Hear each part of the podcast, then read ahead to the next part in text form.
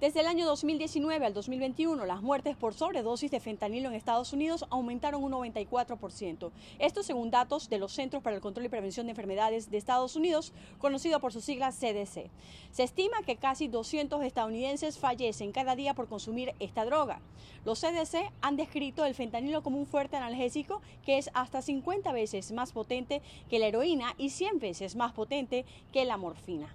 Los CDC también han revelado que solo en el año 2021 más de 71 mil personas murieron en Estados Unidos por sobredosis causadas por opioides sintéticos.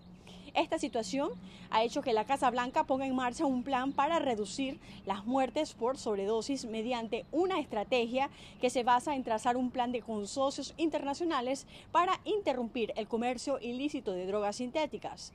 También pretende fortalecer la coordinación y el intercambio de información entre las agencias de inteligencia y las fuerzas del orden nacional de Estados Unidos, así como acelerar el trabajo con el sector privado a nivel mundial y también potenciar la protección del sistema financiero de Estados Unidos del abuso de los narcotraficantes. Por último, desde el Ejecutivo estadounidense se insta al Congreso a que cierre las lagunas legales para las drogas sintéticas ilícitas.